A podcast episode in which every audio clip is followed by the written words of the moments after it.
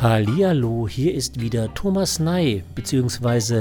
Dr. Book und zwar diesmal mit dem zweiten Teil der Novelle von Josef von Eichendorff mit dem Titel Aus dem Leben eines Taugenichts. Das ist Pflichtlektüre für alle Abiturienten in Hessen, also alle Hessen aufgepasst, das ist für euch.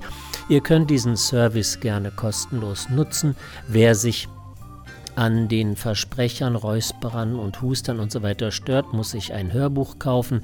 Das ist nicht billig. Mein Service ist wie gesagt kostenlos. Wer trotzdem etwas spenden möchte, kann das gerne tun und zwar über PayPal an die E-Mail-Adresse dr.book@thomasnei.de steht aber auch oben in der Inhaltsbeschreibung, da kann man das nachlesen und dann mir gerne einen kleinen Obolus dalassen, einen virtuellen Eintrittspreis oder äh, wie immer man das nennen möchte. Ich danke euch vielmals fürs Hören und fürs Abonnieren meines Podcasts und viel Spaß mit Aus dem Leben eines Taugenichts.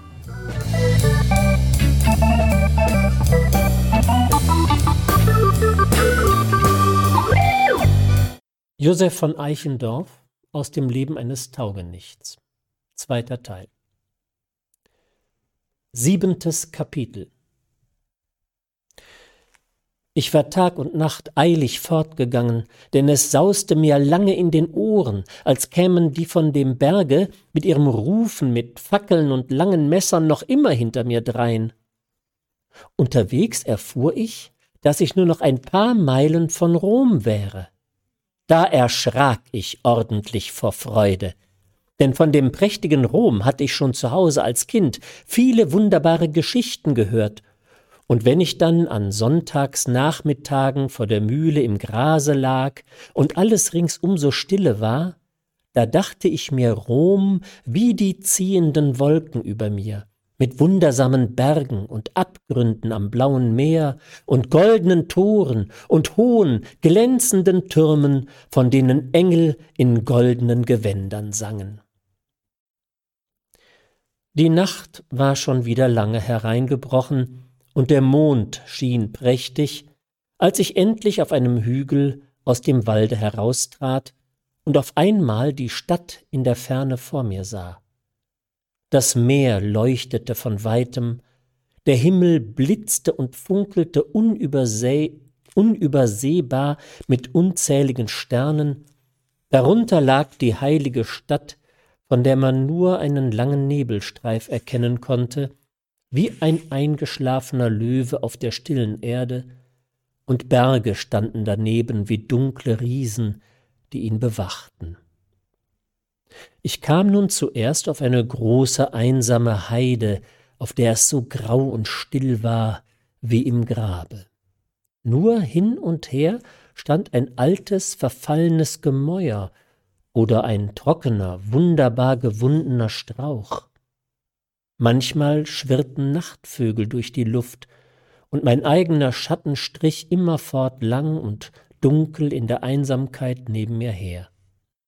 Sie sagen, dass hier eine uralte Stadt und die Frau Venus begraben liegt, und die alten Heiden zuweilen noch aus ihren Gräbern heraufsteigen und bei stiller Nacht über die Heide gehen und die Wanderer verwirren aber ich ging immer gerade fort und ließ mir nichts anfechten.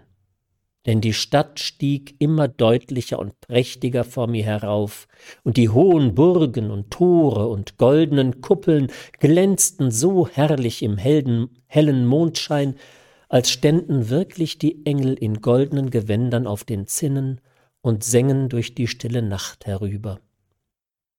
So zog ich denn endlich erst an kleinen Häusern vorbei, dann durch ein prächtiges Tor in die berühmte Stadt Rom hinein. Der Mond schien zwischen den Palästen, als wäre es heller Tag, aber die Straßen waren schon alle leer. Nur hin und wieder lag ein lumpiger Kerl wie ein Toter in der lauen Nacht auf den Marmorschwellen und schlief. Dabei rauschten die Brunnen auf den stillen Plätzen, und die Gärten an der Straße säuselten dazwischen und erfüllten die Luft mit erquickenden Düften. Wie ich nun ebenso weiter fortschlendere und vor Vergnügen, Mondschein und Wohlgeruch gar nicht weiß, wohin ich mich wenden soll, lässt sich tief aus dem einen Garten eine Gitarre hören. Mein Gott, denk ich, da ist mir wohl der tolle Student mit dem langen Überrock heimlich nachgesprungen. Darüber fing eine Dame in dem Garten an, überaus lieblich zu singen. Ich stand ganz wie bezaubert, denn es war die Stimme der schönen, gnädigen Frau und dasselbe welsche Liedchen, das sie gar oft zu Hause am offenen Fenster gesungen hatte. Da fiel mir auf einmal die schöne alte Zeit mit solcher Gewalt aufs Herz, dass ich bitterlich hätte weinen mögen, der stille Garten vor dem Schloss in früher Morgenstunde, und wie ich da hinter dem Strauch so glückselig war, ehe mir die dumme Fliege in die Nase flog. Ich konnte mich nicht länger halten. Ich kletterte auf den vergoldenen Zieraten über das Gittertor und schwang mich in den Garten hinunter, woher der Gesang kam. Da bemerkte ich, dass eine schlanke, weiße Gestalt von fern hinter einer Pappel stand und mir erst verwundert zusah, als ich über das Gitterwerk kletterte, dann aber auf einmal so schnell durch den dunklen Garten nach dem Hause zuflog, dass man sie im Mondschein kaum füßeln sehen konnte. Das war sie selbst, rief ich aus, und das Herz schlug mir vor Freude, denn ich erkannte sie gleich an den kleinen, geschwinden Füßen wieder. Es war nur schlimm, dass ich mir beim Herunterspringen vom Gartentore den rechten Fuß etwas vertreten hatte. Ich musste daher erst ein paar Mal mit dem Beine schlenkern, ehe ich zu dem Hause nachspringen konnte. Aber da hatten sie unterdes Tür und Fenster fest verschlossen. Ich klopfte ganz bescheiden an, horchte und klopfte wieder. Da war es nicht anders, als wenn es drinnen leise flüsterte und kicherte. Ja einmal kam es mir vor, als wenn zwei helle Augen zwischen den Jalousien im Mondschein hervorfunkelten. Dann war auf einmal wieder alles still. Sie weiß nur nicht, dass ich es bin, dachte ich, zog die Geige, die ich allzeit bei mir trage, hervor spazierte damit auf dem Gange vor dem Hause auf und nieder und spielte und sang das Lied von der schönen Frau und spielte voll Vergnügen alle meine Lieder durch, die ich damals in den schönen Sommernächten im Schlossgarten oder auf der Bank vor dem Zollhause gespielt hatte, dass es weit bis in die Fenster des Schlosses hinüberklang. Aber es half alles nichts, es rührte und regte sich niemand im ganzen Hause. Da steckte ich endlich meine Geige traurig ein und legte mich auf die Schwelle vor der Haustüre hin, denn ich war sehr müde von dem langen Marsch. Die Nacht war warm, die Blumenbeete vor dem Hause dufteten lieblich, eine Wasserkunst weiter unten im Garten plätscherte immerfort dazwischen. Mir träumte von himmelblauen Blumen, von schönen, dunkelgrünen, einsamen Gründen, wo Quellen rauschten und Bächlein gingen und bunte Vögel wunderbar sangen, bis ich endlich fest einschlief. Als ich aufwachte, rieselte mir die Morgenluft durch alle Glieder. Die Vögel waren schon wach und zwitscherten auf den Bäumen um mich herum, als ob sie mich für Narren haben wollten. Ich sprang rasch auf und sah mich nach allen Seiten um.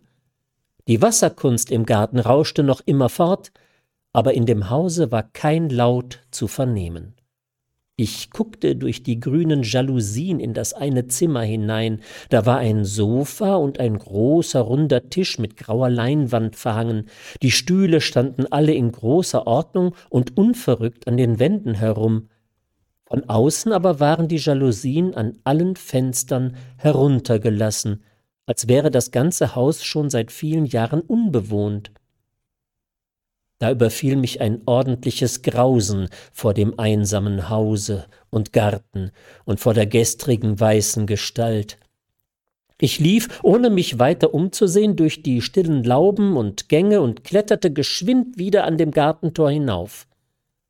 Aber da blieb ich wie verzaubert sitzen, als ich auf einmal von dem hohen Gitterwerk in die prächtige Stadt hinuntersah. Da blitzte und funkelte die Morgensonne weit über die Dächer und in die langen, stillen Straßen hinein, dass ich laut aufjauchzen musste und vor voller Freude auf die Straße hinuntersprang. Aber wohin sollte ich mich wenden in der großen, fremden Stadt? Auch ging mir die konfuse Nacht und das welsche Lied der schönen gnädigen Frau von gestern noch immer im Kopf, hin und her. Ich setzte mich endlich auf den steinernen Springbrunnen, der mitten auf dem einsamen Platze stand, wusch mir in dem klaren Wasser die Augen hell und sang dazu Wenn ich ein Vöglein wär, ich wüßt wohl, wovon ich sänge, und auch zwei Flüglein hätt, ich wüßt wohl, wohin ich schwänge. Ei, lustiger Gesell, Du singst ja wie eine Lerche beim ersten Morgenstrahl, sagte da auf einmal ein junger Mann zu mir, der während meines Liedes an den Brunnen herangetreten war. Mir aber, da ich so unverhofft Deutsch sprechen hörte, war es nicht anders im Herzen, als wenn die Glocke aus meinem Dorfe am stillen Sonntagmorgen plötzlich zu mir herüberklänge. Gott willkommen, bester Herr Landsmann, rief ich aus und sprang voller Vergnügen von dem steinernen Brunnen herab. Der junge Mann lächelte und sah mich von oben bis unten an. Aber was treibt ihr denn eigentlich hier in Rom? fragte er endlich. Da wusste ich nun nicht gleich, was ich sagen sollte, denn dass ich soeben der schönen, gnädigen Frau nachsprenge, mochte ich ihm nicht sagen. Ich treibe, erwiderte ich, mich selbst ein bisschen herum, um die Welt zu sehen. So, so, versetzte der junge Mann und lachte laut auf. Da haben wir ja ein Metier. Das tue ich eben auch. Schlimm, ich musste mich korrigieren. So, so, versetzte der junge Mann und lachte laut auf. Da haben wir ja ein Metier.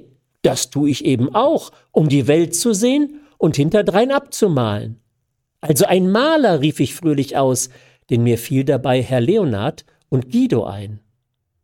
Aber der Herr ließ mich nicht zu Worte kommen. Ich denke, sagte er, du gehst mit und frühstückst bei mir. Da will ich dich selbst abkonterfeien, dass es eine Freude sein soll.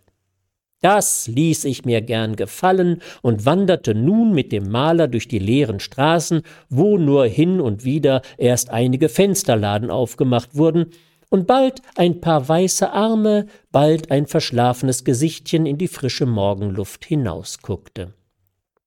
Er führte mich lange hin und her durch eine Menge konfuser, enger und dunkler Gassen, bis wir endlich in ein altes, verräuchertes Haus hineinwuschten.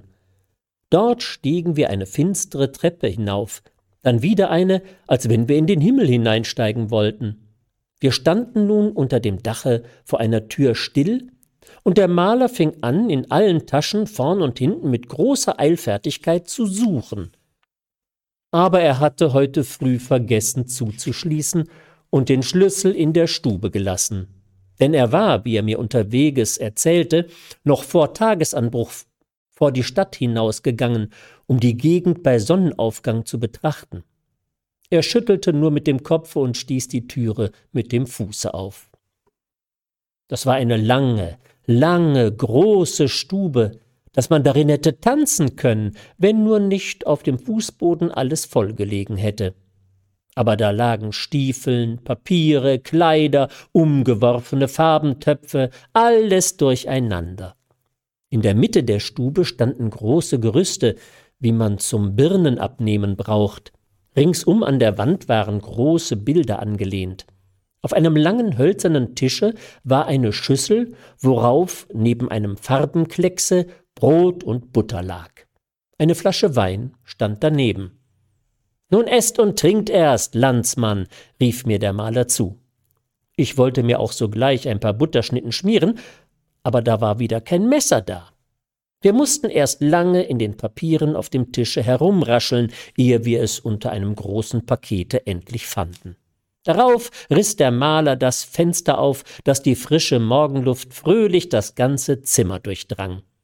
Das war eine herrliche Aussicht weit über die Stadt weg in die Berge hinein, wo die Morgensonne lustig die weißen Landhäuser und Weingärten beschien. Wie ward unser kühlgrünes Deutschland da hinter den Bergen, rief der Maler aus und trank dazu aus der Weinflasche, die er mir dann hinreichte. Ich tat ihm höflich Bescheid und grüßte in meinem Herzen die schöne Heimat in der Ferne noch viel tausendmal. Der Maler aber hatte unterdes das hölzerne Gerüst, worauf ein sehr großes Papier aufgespannt war, näher an das Fenster herangerückt. Auf dem Papiere war bloß mit großen schwarzen Strichen eine alte Hütte, gar künstlich abgezeichnet. Darin saß die heilige Jungfrau mit einem überaus schönen, freudigen und doch recht wehmütigen Gesichte.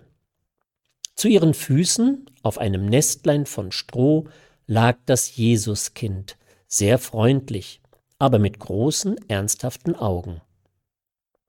Draußen auf der Schwelle der offenen Hütte aber knieten zwei Hirtenknaben mit Stab und Tasche. Siehst du, sagte der Maler, dem einen Hirtenknaben da will ich deinen Kopf aufsetzen, so kommt dein Gesicht doch auch etwas unter die Leute. Und will's Gott, sollen sie sich darin noch erfreuen, wenn wir beide schon lange begraben sind und selbst so still und fröhlich vor der heiligen Mutter und ihrem Sohne knien wie die glücklichen Jungen hier. Darauf ergriff er einen alten Stuhl, von dem ihm aber, da er ihn aufheben wollte, die halbe Lehne in der Hand blieb. Er passte ihn geschwind wieder zusammen, schob ihn vor das Gerüst hin und ich musste mich nun darauf setzen und mein Gesicht etwas von der Seite nach dem Maler zu wenden. So saß ich ein paar Minuten ganz still, ohne mich zu rühren. Aber ich weiß nicht, zuletzt konnt ich's gar nicht recht aushalten, bald juckte mich's da, bald juckte mich's dort. Auch hing mir gerade gegenüber ein zerbrochener halber Spiegel, da musste ich immerfort hineinsehen und machte, wenn er eben malte, aus Langeweile allerlei Gesichter und Grimassen. Der Maler, der es bemerkte, lachte endlich laut auf und winkte mir mit der Hand, dass ich wieder aufstehen sollte. Mein Gesicht auf dem Hirten war auch schon fertig und sah so klar aus, dass ich mir ordentlich selber gefiel.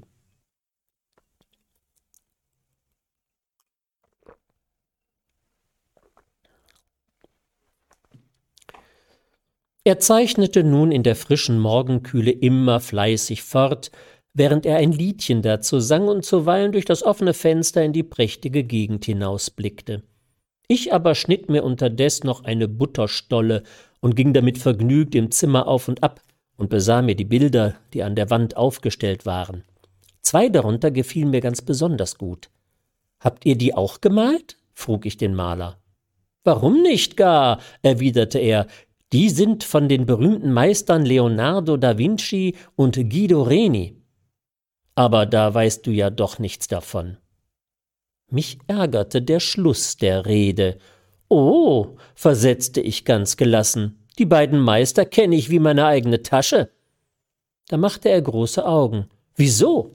frug er geschwind. Nun, sagte ich, bin ich nicht mit ihnen Tag und Nacht fortgereist, zu Pferde und zu Fuß und zu wagen, dass mir der Wind am Hute pfiff, und hab sie alle beide in der Schenke verloren und bin dann allein in ihrem Wagen mit Extrapost immer weiter gefahren, dass der Bombenwagen immerfort auf zwei Rädern über die entsetzlichen Steine flog und Oho, oho, unterbrach mich der Maler und sah mich starr an, als wenn er mich für verrückt hielte. Dann aber brach er plötzlich in ein lautes Gelächter aus.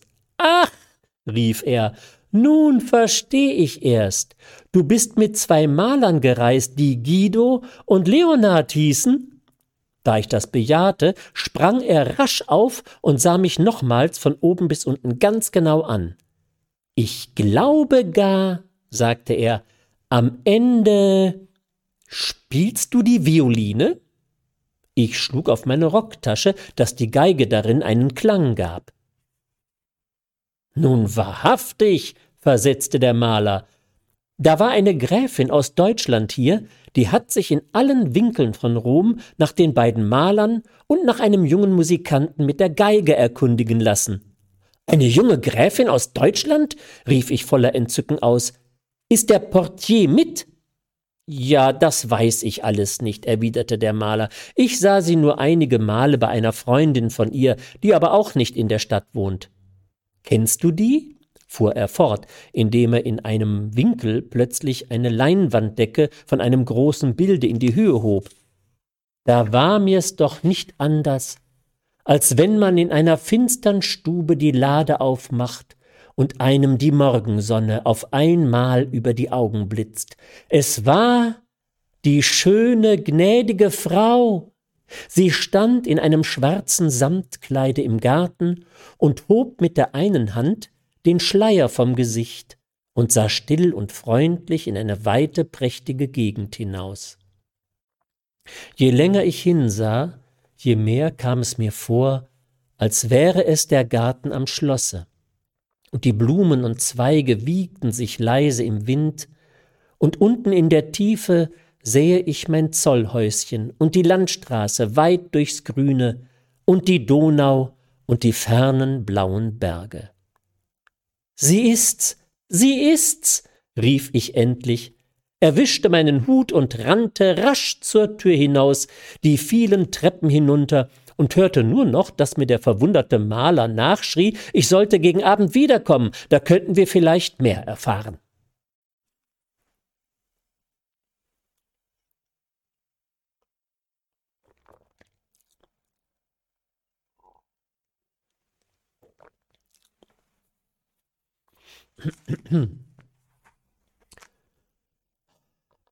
Achtes Kapitel.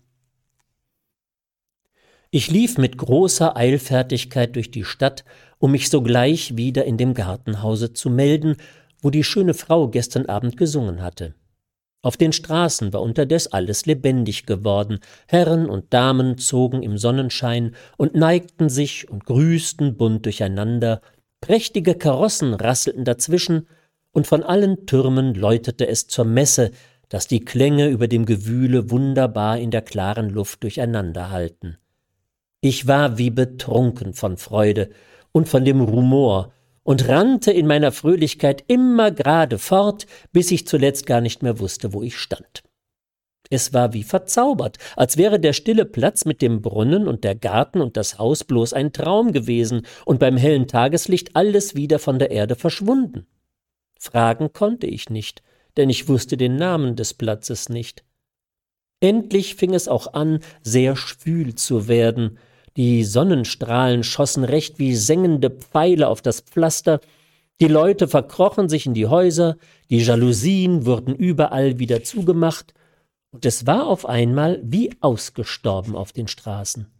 Ich warf mich zuletzt ganz verzweifelt vor einem großen, schönen Hause hin, vor dem ein Balkon mit säulenbreiten Schatten warf, und betrachtete bald die stille Stadt, die in der plötzlichen Einsamkeit bei heller Mittagsstunde ordentlich schauerlich aussah, bald wieder den tiefblauen, ganz wolkenlosen Himmel, bis ich endlich vor großer Ermüdung gar einschlummerte. Da träumte mir, ich läge bei meinem Dorfe auf einer einsamen grünen Wiese, ein warmer Sommerregen sprühte und glänzte in der Sonne, die soeben hinter den Bergen unterging, und wie die Regentropfen auf den Rasen fielen, waren es lauter schöne bunte Blumen, so dass ich davon ganz überschüttet wurde. Aber wie erstaunte ich, als ich erwachte und wirklich eine Menge schöner, frischer Blumen auf und neben mir liegen sah. Ich sprang auf konnte aber nichts Besonderes bemerken, als bloß in dem Hause über mir ein Fenster ganz oben voll von duftenden Sträuchen und Blumen, hinter denen ein Papagei unablässig plauderte und kreischte. Ich las nun die zerstreuten Blumen auf, band sie zusammen und steckte mir den Strauß vorn ins Knopfloch. Dann aber fing ich an, mit dem Papagei ein wenig zu diskurieren denn es freute mich, wie er in seinem vergoldeten Gebauer mit allerlei Grimassen herauf und herunter stieg und sich dabei immer ungeschickt über die große Zehe trat. Doch ehe ich mich's versah, schimpfte er mich Furfante. Wenn es gleich eine unvernünftige Bestie war, so ärgerte es mich doch. Ich schimpfte ihn wieder, wir gerieten endlich beide in Hitze, Je mehr ich auf Deutsch schimpfte, je mehr gurgelte er auf Italienisch wieder auf mich los. Auf einmal hörte ich jemanden hinter mir lachen. Ich drehte mich rasch um. Es war der Maler von heute früh. Was stellst du wieder für tolles Zeug an? sagte er. Ich warte schon eine halbe Stunde auf dich. Die Luft ist wieder kühler. Wir wollen in einen Garten vor der Stadt gehen. Da wirst du mehrere Landsleute finden und vielleicht etwas Näheres von der deutschen Gräfin erfahren. Darüber war ich außerordentlich erfreut, und wir traten unseren Spaziergang sogleich an, während ich den Papagei noch lange hinter mir drein schimpfen hörte. Nachdem wir draußen vor der Stadt auf schmalen, steinigen Fußsteigen lange zwischen Landhäusern und Weingärten hinaufgestiegen waren, kamen wir an einen kleinen, hochgelegenen Garten, wo mehrere junge Männer und Mädchen im Grünen um einen runden Tisch saßen. Sobald wir hineintraten, winkten uns alle zu, uns still zu verhalten und zeigten auf die andere Seite des Gartens hin. Dort saßen in einer großen, grün verwachsenen Laube zwei schöne Frauen an einem Tisch einander gegenüber. Die eine sang, die andere spielte Gitarre dazu. Zwischen beiden, hinter dem Tisch, stand ein freundlicher Mann, der mit einem kleinen Stäbchen zuweilen den Takt schlug. Dabei funkelte die Abendsonne durch das Weinlaub, bald über die Weinflaschen und Früchte, womit der Tisch in der Laube besetzt war, bald über die vollen, runden, blendend weißen Achseln der Frau mit der Gitarre. Die andere war wie verzückt und sang auf Italienisch ganz außerordentlich künstlich, dass ihr die Flechsen am Halse aufschwollen. Wie sie nun soeben mit zum Himmel gerichteten Augen eine lange Kadenz anhielt und der Mann neben ihr mit aufgehobenem Stäbchen auf den Augenblick passte, wo sie wieder in den Takt einfallen würde, und keiner im ganzen Garten zu atmen sich unterstand, da flog plötzlich die Gartentüre weit auf, und ein ganz erhitztes Mädchen und hinter ihr ein junger Mensch mit einem feinen, bleichen Gesicht stürzten in großem Gezänke herein. Der erschrockene Musikdirektor blieb mit seinem aufgehobenen Stabe wie ein versteinerter Zauberer stehen, obgleich die Sängerin schon längst den langen Triller plötzlich abgeschnappt hatte und zornig aufgestanden war. Alle übrigen zischten den Neuangekommenen wütend an. Barbar, rief ihm einer von dem runden Tische zu, du rennst da mitten in das sinnreiche Tableau von der schönen Beschreibung hinein, welche der selige Hoffmann Seite 347 des Frauentaschenbuchs für 1816 von dem schönsten Hummelschen Bilde gibt, das im Herbst 1814 auf der Berliner Kunstausstellung zu sehen war. Aber das half alles nichts. Ach was, entgegnete der junge Mann, mit euren Tableaus von Tableaus. Mein selbst erfundenes Bild für die anderen und mein Mädchen für mich allein. So will ich es halten. O du Ungetreue, du Falsche, fuhr er dann von neuem gegen das arme Mädchen fort. Du kritische Seele, die in der Malerkunst nur den Silberblick und in der Dichtkunst nur den goldenen Faden sucht und keinen Liebsten, sondern nur lauter Schätze hat, ich wünsche dir hinfüro, anstatt eines ehrlichen malerischen Pinsels, einen alten Duca mit einer ganzen Münzgrube von Diamanten auf der Nase und mit hellem Silberblick auf der kahlen Platte und mit Goldschnitt auf den paar noch übrigen Haaren. Ja, nur heraus mit dem verruchten Zettel, den du da vorhin vor mir versteckt hast. Was hast du wieder angezettelt? Von wem ist der Wisch?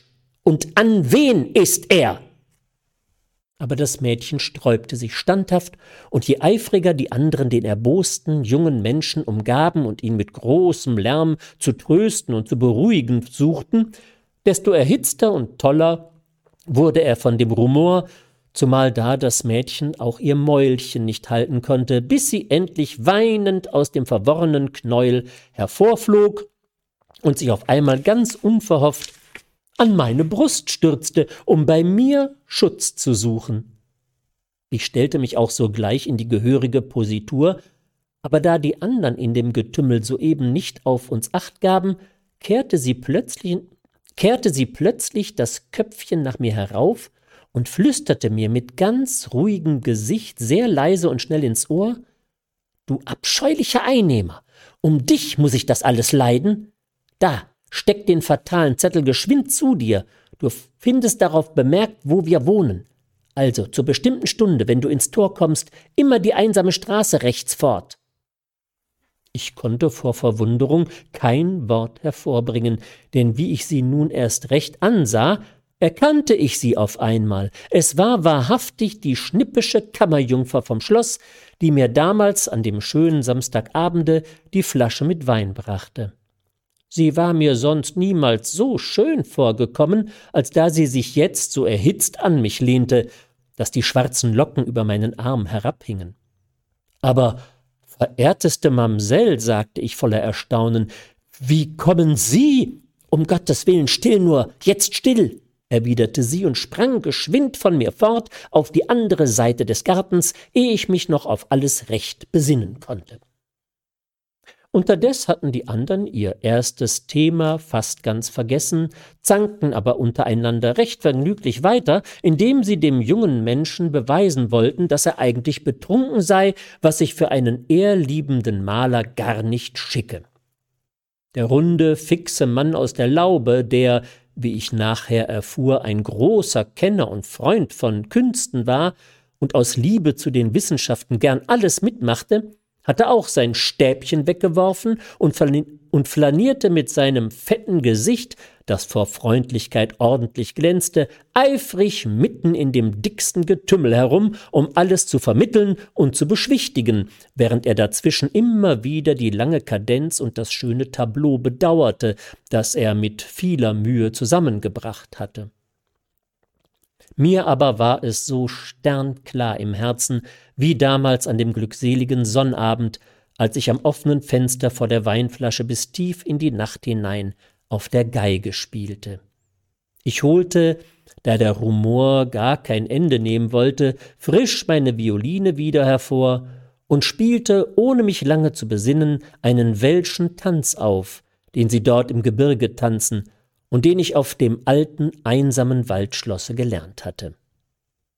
Da reckten sie alle die Köpfe in die Höhe. Bravo, bravissimo, ein deliziöser Einfall, rief der lustige Kenner von den Künsten und lief sogleich von einem zum andern, um ein ländliches Divertissement, wie er es nannte, einzurichten.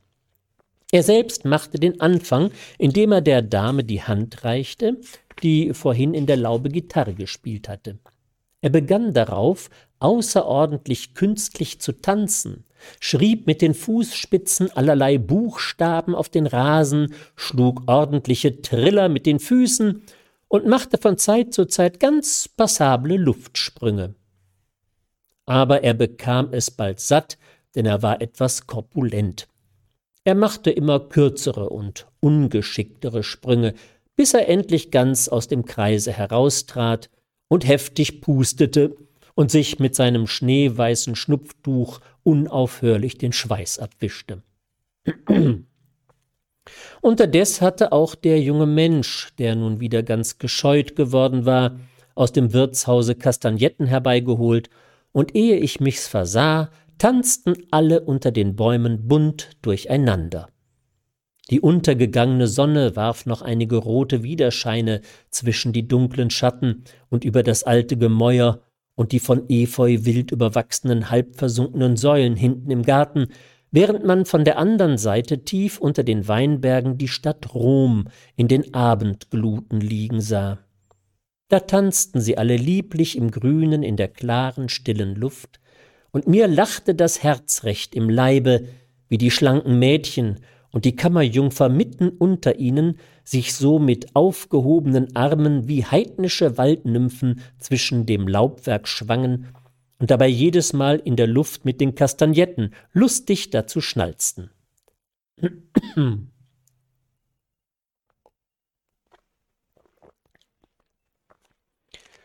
Ich konnte mich nicht länger halten. Ich sprang mitten unter sie hinein und machte, während ich dabei immerfort geigte, recht artige Figuren.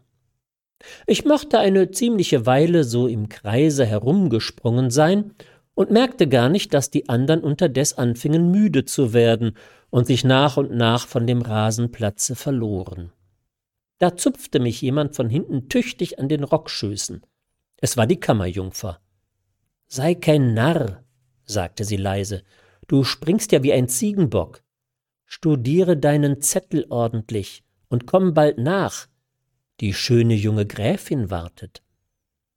Und damit schlüpfte sie in der Dämmerung zur Gartenpforte hinaus und war bald zwischen den Weingärten verschwunden.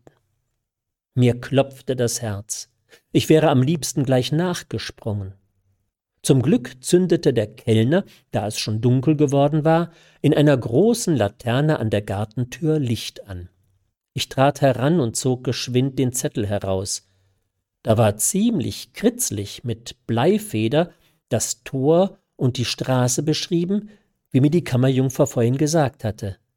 Dann stand elf Uhr an der kleinen Türe. Da waren noch ein paar lange Stunden hin. Ich wollte mich dem ungeachtet sogleich auf den Weg machen, denn ich hatte keine Rast und Ruhe mehr. Aber da kam der Maler, der mich hierher gebracht hatte, auf mich los. Hast du das Mädchen gesprochen? fragte er. Ich sehe sie nun nirgends mehr. Das war das Kammermädchen von der deutschen Gräfin.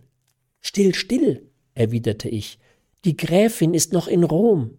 Nun, desto besser, sagte der Maler, so komm und trink mit uns auf ihre Gesundheit und damit zog er mich, wie sehr ich mich auch sträubte, in den Garten zurück.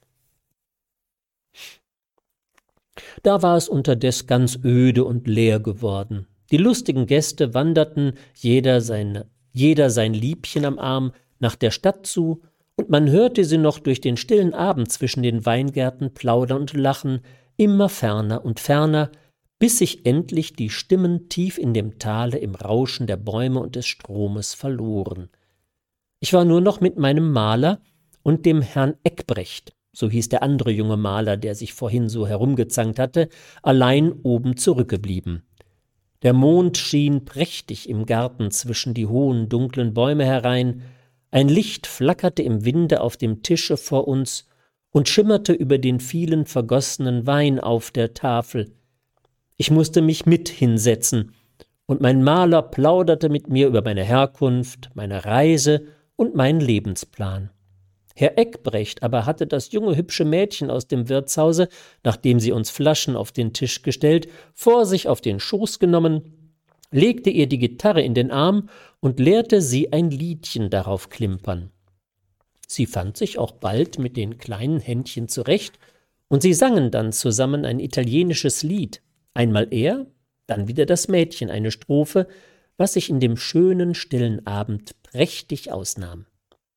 Als das Mädchen dann weggerufen wurde, lehnte sich Herr Eckbrecht mit der Gitarre auf der Bank zurück, legte seine Füße auf einen Stuhl, der vor ihm stand, und sang nun für sich allein viele herrliche deutsche und italienische Lieder, ohne sich weiter um uns zu bekümmern. Dabei schienen die Sterne prächtig am klaren Firmament, die ganze Gegend war wie versilbert vom Mondschein. Ich dachte an die schöne Fraue, an die ferne Heimat und vergaß darüber ganz meinen Maler neben mir.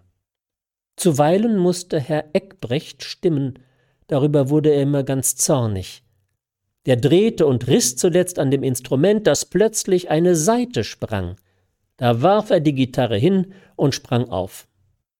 Nun wurde er erst gewahr, dass mein Maler sich unterdes über seinen Arm auf den Tisch gelegt hatte und fest eingeschlafen war.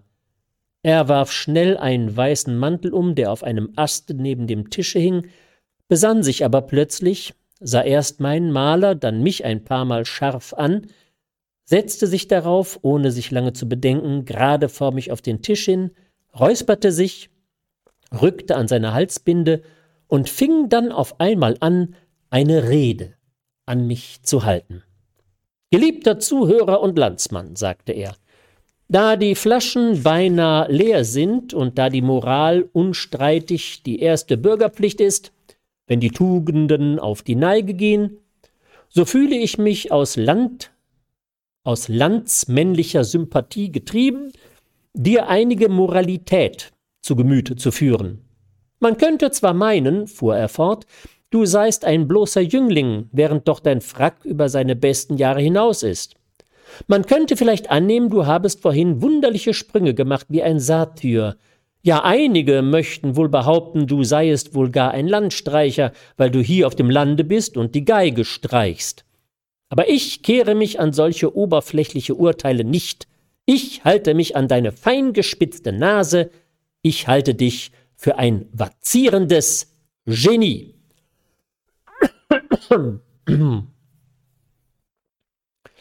Mich ärgerten die verfänglichen Redensarten. Ich wollte ihm soeben recht antworten. Aber er ließ mich nicht zu Worte kommen. Siehst du, sagte er, wie du dich schon aufbläst von dem bisschen Lobe. Gehe in dich und bedenke dieses gefährlichen Metiers. Wir Genies, denn ich bin auch eins, machen uns aus der Welt ebenso wenig, als sie sich aus uns. Wir schreiten vielmehr ohne besondere Umstände in unseren sieben Meilenstiefeln, die wir bald mit auf die Welt bringen, gerade auf die Ewigkeit los. O höchst klägliche, unbequeme, breit gespreizte Position mit dem einen Beine in der Zukunft, wo nichts als Morgenrot und zukünftige Kindergesichter dazwischen, mit dem anderen Beine noch mitten in Rom auf der Piazza del Popolo, wo das ganze Säkulum bei der guten Gelegenheit mit will und sich an den Stiefel hängt, dass sie einem das Bein ausreißen möchten. Und alle das Zucken Wein trinken und Hunger leiden lediglich für die unsterbliche Ewigkeit. Und siehe meinen Herrn Kollegen dort auf der Bank, der gleichfalls ein Genie ist. Ihm wird die Zeit schon zu lang. Was wird er erst in der Ewigkeit anfangen? Ja, hochgeschätzter Herr Kollege, du und ich und die Sonne, wir sind heute früh zusammen aufgegangen und haben den ganzen Tag gebrütet und gemalt, und es war alles schön. Und nun fährt die schläfrige Nacht mit ihrem Pelzärmel über die Welt und hat alle Farben verwischt. Er sprach noch immer fort und war dabei mit seinen verwirrten Haaren von dem Tanzen und Trinken im Mondschein ganz leichenblaß anzusehen. Mir aber graute schon lange vor ihm und seinem wilden Gerede. Als er sich nun förmlich zu dem schlafenden Maler herumwandte, benutzte ich die Gelegenheit, schlich, ohne dass er es bemerkte, um den Tisch aus dem Garten heraus und stieg, allein und fröhlich im Herzen, an dem Rebengeländer in das weite, vom Mondschein beglänzte Tal hinunter. Von der Stadt her schlugen die Uhren zehn. Hinter mir hörte ich durch die stille Nacht noch einzelne Gitarrenklänge und manchmal die Stimmen der beiden Maler, die nun auch nach Hause gingen, von ferne herüberschallen. Ich lief daher so schnell, als ich nur konnte, damit sie mich nicht weiter ausfragen sollten. Am Tore bog ich sogleich rechts in die Straße ein und ging mit klopfendem Herzen eilig zwischen den stillen Häusern und Gärten fort. Aber wie erstaunte ich, als ich da auf einmal auf dem Platze mit dem Springbrunnen herauskam, den ich heute am Tage gar nicht hatte finden können. Da stand das einsame Gartenhaus wieder im prächtigsten Mondschein, und auch die schöne Fraue sang im Garten wieder dasselbe italienische Lied wie gestern Abend. Ich rannte voller Entzücken erst an die kleine Tür, dann an die Haustür und endlich mit aller Gewalt an das große Gartentor, aber es war alles verschlossen. Nun fiel mir erst ein, dass es noch nicht elf geschlagen hatte. Ich ärgerte mich über die langsame Zeit, aber über das Gartentor klettern wie gestern mochte ich wegen der guten Lebensart nicht. Ich ging daher ein Weilchen auf dem einsamen Platze auf und ab und setzte mich endlich wieder auf den steinernen Brunnen voll Gedanken und stiller Erwartung hin. Die Sterne funkelten am Himmel, auf dem Platze war alles leer und still, ich hörte voll Vergnügen dem Gesange der schönen Frau zu, der zwischen dem Rauschen des Brunnens aus dem Garten herüberklang.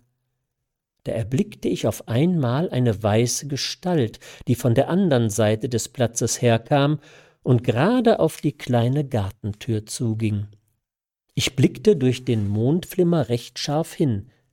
Es war der wilde Maler in seinem Mantel. Er zog schnell einen Schlüssel hervor schloss auf, und ehe ich mich's versah, war er im Garten drin. Nun hatte ich gegen den Maler schon von Anfang an eine absonderliche Pike wegen seiner unvernünftigen Reden. Jetzt aber geriet ich ganz außer mir vor Zorn.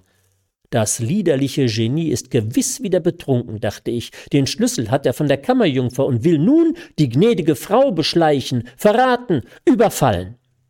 Und so stürzte ich durch das kleine offen gebliebene Pförtchen in den Garten hinein. Als ich eintrat, war es ganz still und einsam darin. Die Flügeltür vom Gartenhause stand offen, ein milchweißer Lichtschein, ein milchweißer Lichtschein drang daraus hervor und spielte auf dem Grase und den Blumen vor der Tür. Ich blickte von weitem herein. Da lag in einem prächtigen grünen Gemach, das von einer weißen Lampe nur wenig erhellt war, die schöne, gnädige Frau mit der Gitarre im Arm, auf einem seidenen Faulbettchen, ohne in ihrer Unschuld an die Gefahren draußen zu denken. Ich hatte aber nicht lange Zeit hinzusehen, denn ich bemerkte soeben, dass die weiße Gestalt von der anderen Seite ganz behutsam hinter den Sträuchern nach dem Gartenhause zuschlich. Dabei sang die gnädige Frau so kläglich aus dem Hause, dass es mir recht durch Mark und Bein ging. Ich besann mich daher nicht lange, brach einen tüchtigen Ast ab, rannte damit gerade auf den Weißmantel los und schrie aus vollem Halse Mordio, dass der ganze Garten erzitterte. Der Maler, wie er mich so unverhofft daherkommen sah, nahm schnell Reißaus und schrie entsetzlich. Ich schrie noch besser. Er lief nach dem Hause zu, ich ihm nach. Und ich hätt ihn beinahe schon erwischt, da verwickelte ich mich mit den Füßen in den fatalen Blumenstücken und stürzte auf einmal der Länge nach vor der Haustür hin.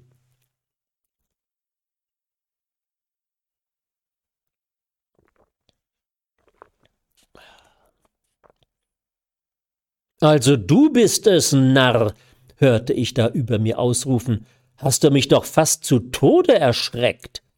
Ich raffte mich geschwind wieder auf, und wie ich mir den Sand und die Erde aus den Augen wische, steht die Kammerjungfer vor mir, die soeben bei dem letzten Sprunge den weißen Mantel von der Schulter verloren hatte.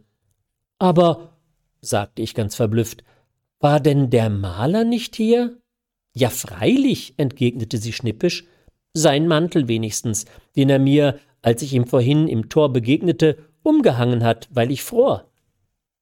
Über dem Geplauder war nun auch die gnädige Frau von ihrem Sofa aufgesprungen und kam zu uns an die Tür. Mir klopfte das Herz zum Zerspringen. Aber wie erschrak ich, als ich recht hinsah und anstatt der schönen gnädigen Frau auf einmal eine ganz fremde Person erblickte. Es war eine etwas große, korpulente, mächtige Dame mit einer stolzen Adlernase und hochgewölbten schwarzen Augenbrauen, so recht zum Erschrecken schön. Sie sah mich mit ihren großen, funkelnden Augen so majestätisch an, dass ich mir vor Ehrfurcht gar nicht zu lassen wusste. Ich war ganz verwirrt. Ich machte in einem fort Komplimente und wollte ihr zuletzt gar die Hand küssen. Aber sie riss ihre Hand schnell weg und sprach dann auf Italienisch zu der Kammerjungfer, wovon ich nichts verstand. Unterdes aber war von dem vorigen Geschrei die ganze Nachbarschaft lebendig geworden. Hunde bellten, Kinder schrien, zwischendurch hörte man einige Männerstimmen, die immer näher und näher auf den Garten zukamen. Da blickte mich die Dame noch einmal an, als wenn sie mich mit feurigen Kugeln durchbohren wollte, wandte sich dann rasch nach dem Zimmer zurück, während sie dabei stolz und gezwungen auflachte, und schmiss mir die Türe vor der Nase zu. Die Kammerjungfer aber erwischte mich ohne weiteres beim Flügel und zerrte mich nach der Gartenpforte. Du, da hast du wieder einmal recht dummes Zeug gemacht, sagte sie unterwegs voller Bosheit zu mir. Ich wurde auch schon giftig. Nun zum Teufel, sagte ich, Habt ihr mich denn nicht selbst hierher bestellt? Das ist's ja eben, rief die Kammerjungfer. Meine Gräfin meinte es so gut mit dir. Wirft dir erst Blumen aus dem Fenster zu, singt Arien, und das ist nun der Lohn? Aber mit dir ist nun einmal nichts anzufangen. Du trittst dein Glück ordentlich mit Füßen. Aber erwiderte ich, ich meinte die Gräfin aus Deutschland, die schöne gnädige Frau. Ach, unterbrach sie mich, die ist ja lange schon wieder in Deutschland, mitsamt deiner tollen Amour. Und da lauf du nur auch wieder hin. Sie schmachtet ohne dies nach dir. Da könnt ihr zusammen die Geige spielen und in den Mond gucken, aber dass du mir nicht wieder unter die Augen kommst. Nun aber entstand ein entsetzlicher Rumor und Spektakel hinter uns. Aus dem anderen Garten kletterten Leute mit Knüppeln hastig über den Zaun. Andere fluchten und durchsuchten schon die Gänge. Desperate Gesichter mit Schlafmützen guckten im Mondschein bald da, bald dort über die Hecken. Es war, als wenn der Teufel auf einmal aus allen Hecken und Sträuchern Gesindel heckte. Die Kammerjungfer fackelte nicht lange. Dort, Dort läuft der Dieb, schrie sie den Leuten zu, indem sie dabei auf die andere Seite des Gartens zeigte. Dann schob sie mich schnell aus dem Garten und klappte das Pförtchen hinter mir zu. Entschuldigung, ich muss mal niesen.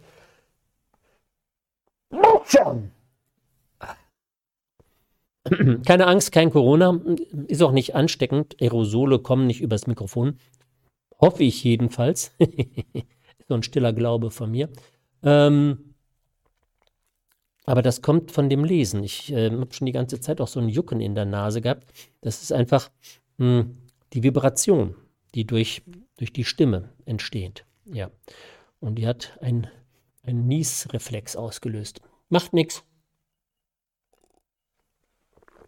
Tut ja nicht weh.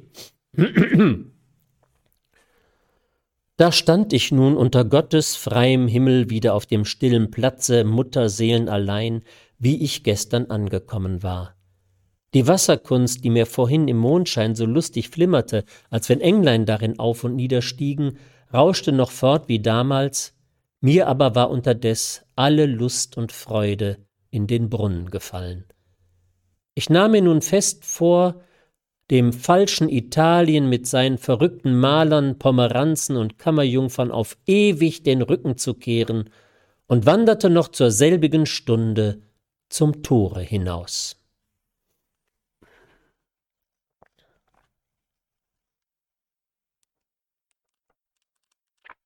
So, dann kommt das neunte Kapitel. Das sind wohl doch mehr als zehn Kapitel, denn so schnell kann das ja noch nicht zu Ende sein, oder? Abwarten. Noch einen Schluck.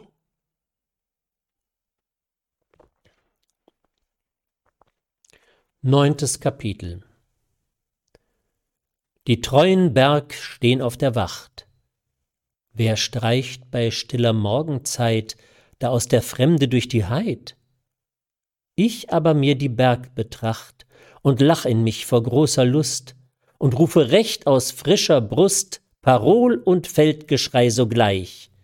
Vivat Österreich! Da kennt mich erst die ganze Rund, nun grüßen Bach und Vöglein zart und Wälder rings nach Landesart, die Donau blitzt aus tiefem Grund, der Stephansturm auch ganz von fern guckt übern Berg und säh mich gern, und ist er's nicht, so kommt er doch gleich. Vivat Österreich!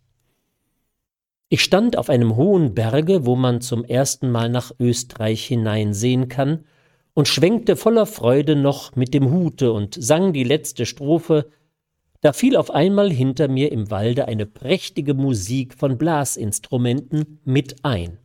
Ich dreh mich schnell um und erblicke drei junge Gesellen in langen blauen Mänteln, davon bläst der eine Oboe, der andere die Klarinett und der dritte, der einen alten Dreistutzer auf dem Kopfe hatte, das Waldhorn.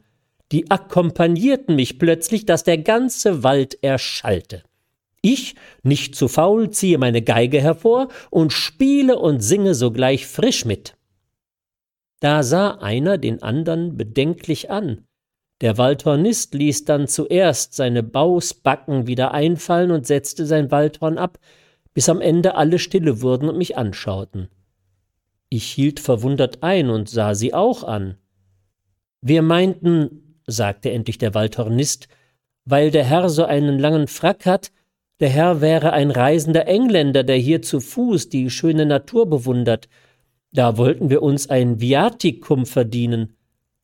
Aber mir scheint, der Herr ist selber ein Musikant. Eigentlich ein Einnehmer, versetzte ich, und komme direkt von Rom her. Da ich aber seit geraumer Zeit nichts mehr eingenommen, so habe ich mich unterwegs mit der Violine durchgeschlagen.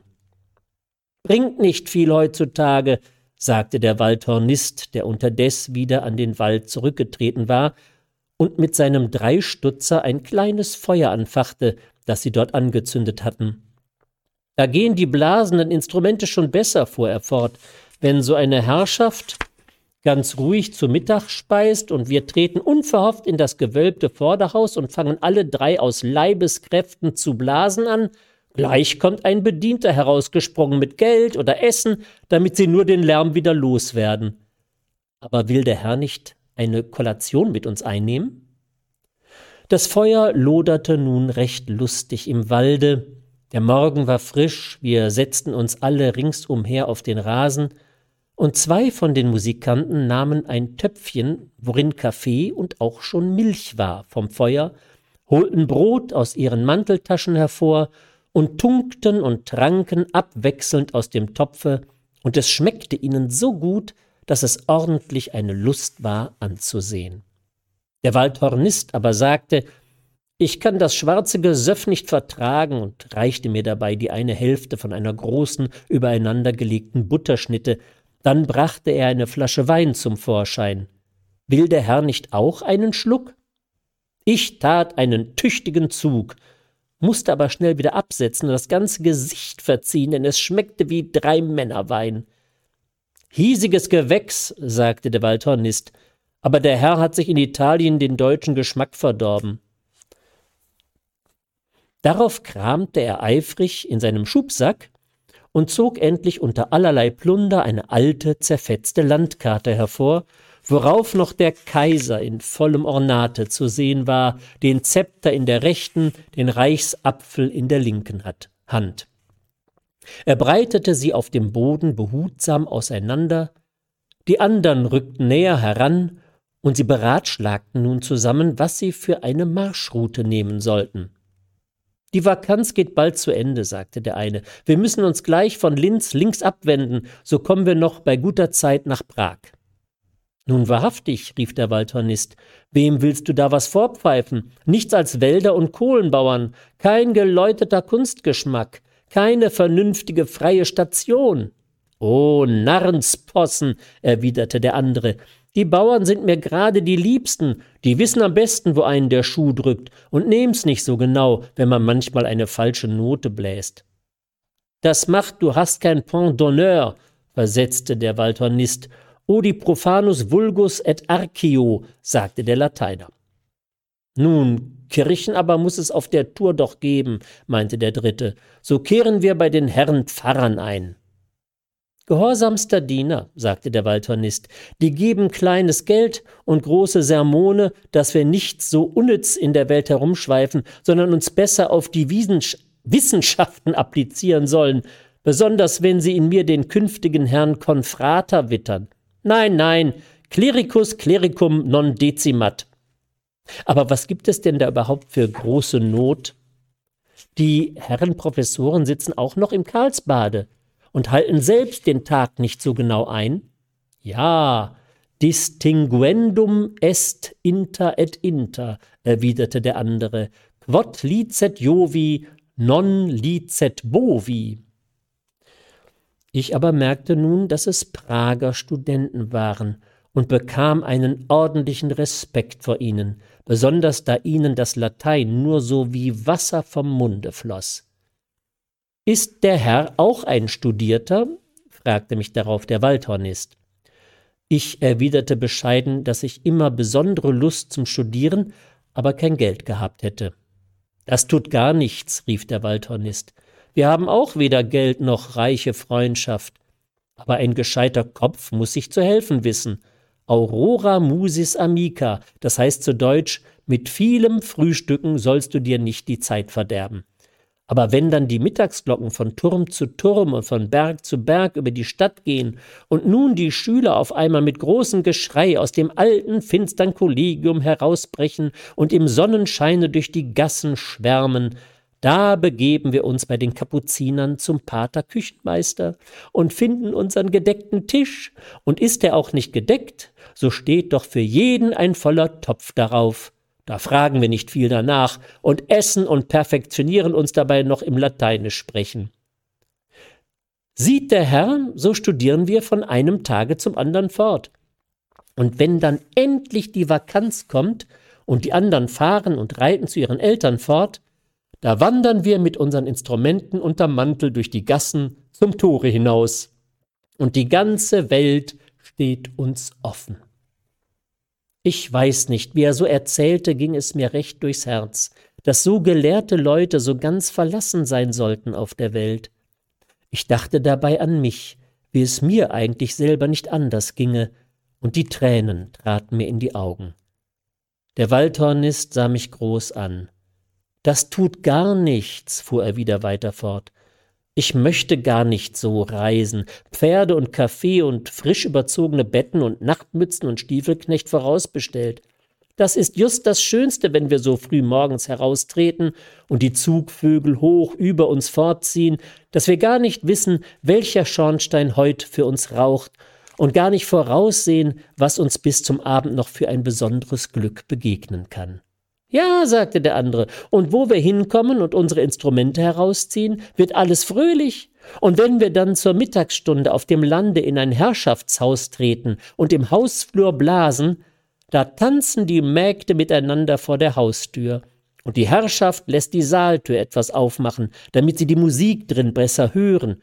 Und durch die Lücke kommt das Tellergeklapper und der Bratenduft in den freudenreichen Schall herausgezogen, und die Fräuleins an der Tafel, Moment, an der Tafel, verdrehen sich fast die Hälse, um die Musikanten draußen zu sehen. Wahrhaftig, rief der Waldhornist mit leuchtenden Augen aus, lasst die anderen nur ihr Kom ihre Kompendien repetieren. Wir studieren unterdes in dem großen Bilderbuche, das der liebe Gott uns draußen aufgeschlagen hat.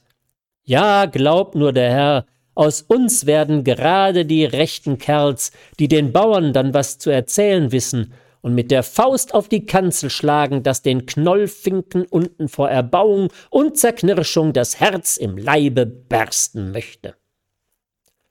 Wie sie so sprachen, wurde mir so lustig in meinem Sinn, dass ich gleich auch hätte mitstudieren mögen.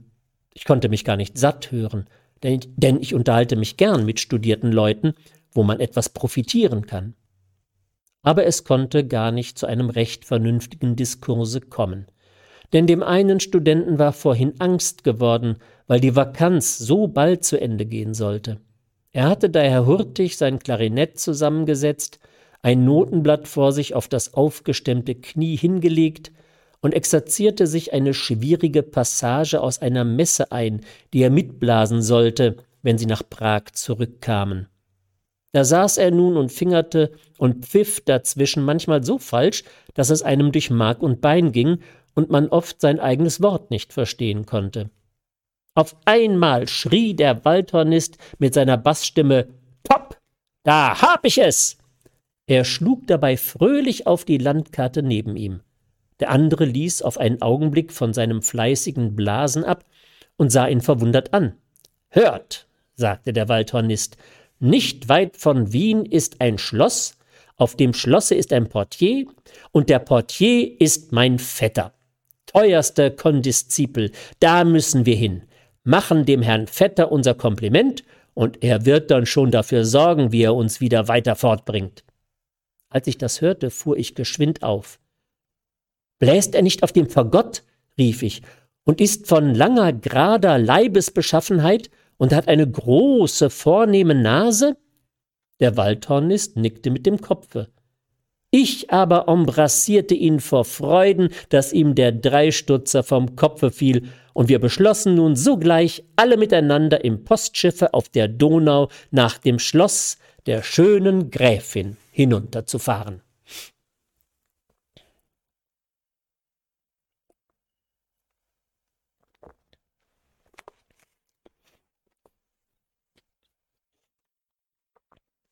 Als wir an das Ufer kamen, war schon alles zur Abfahrt bereit.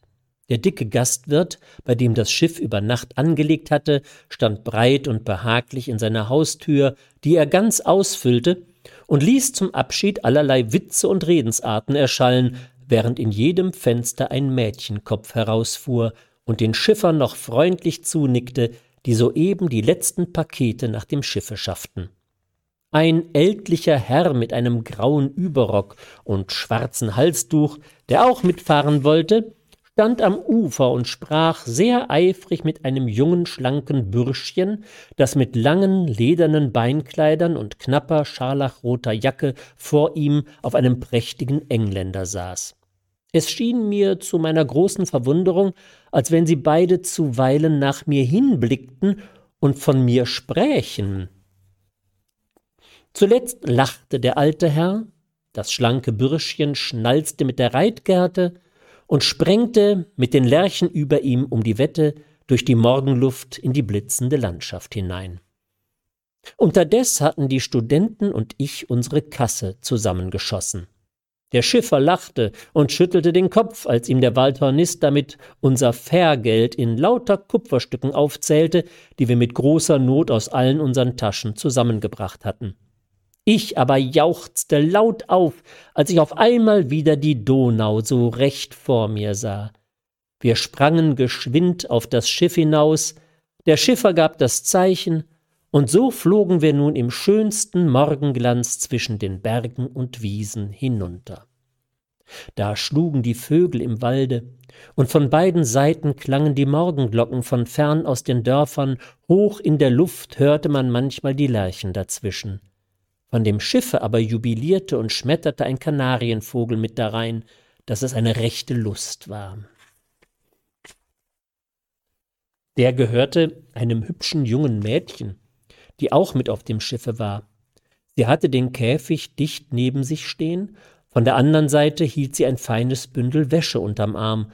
So saß sie ganz still für sich und sah recht zufrieden bald auf ihre neue Reiseschuh, die unter dem Röckchen hervorkamen, bald wieder in das Wasser vor sich hinunter, und die Morgensonne glänzte ihr dabei auf der weißen Stirn, über der sie die Haare sehr sauber gescheitelt hatte.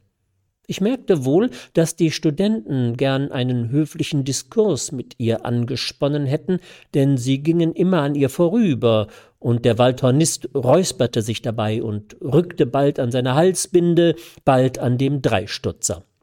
Aber sie hatten keine rechte Courage, und das Mädchen schlug auch jedes Mal die Augen nieder, sobald sie ihr näher kam. Besonders aber genierten sie sich vor dem ältlichen Herrn mit dem grauen Überrock, der nun auf der andern Seite des Schiffes saß und den sie gleich für einen Geistlichen hielten. Er hatte ein Brevier vor sich, in welchem er las, dazwischen aber oft in die schöne Gegend von dem Buche aufsah, dessen Goldschnitt und die vielen darein gelegten bunten Heiligenbilder prächtig im Morgenschein blitzten.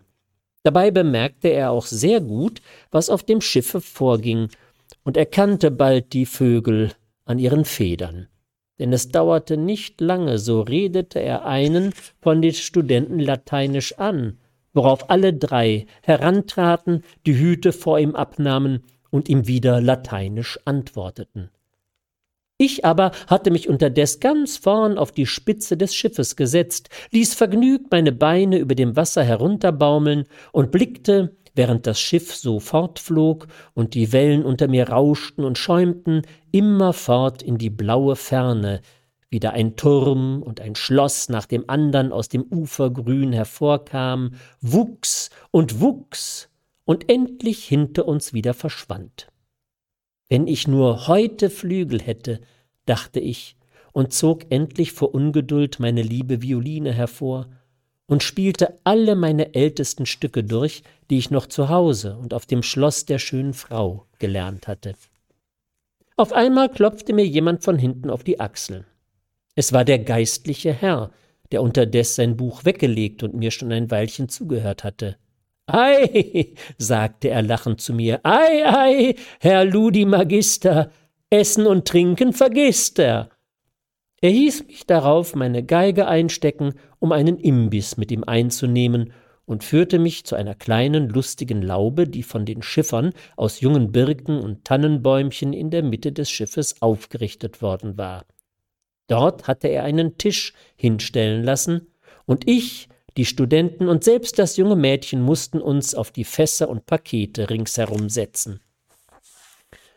Der geistliche Herr packte nun einen großen Braten und Butterschnitten aus, die sorgfältig in Papier gewickelt waren, zog auch aus einem Futteral mehrere Weinflaschen und einen silbernen, innerlich vergoldeten Becher hervor, schenkte ein, kostete erst, roch daran und prüfte wieder und reichte dann einem jeden von uns.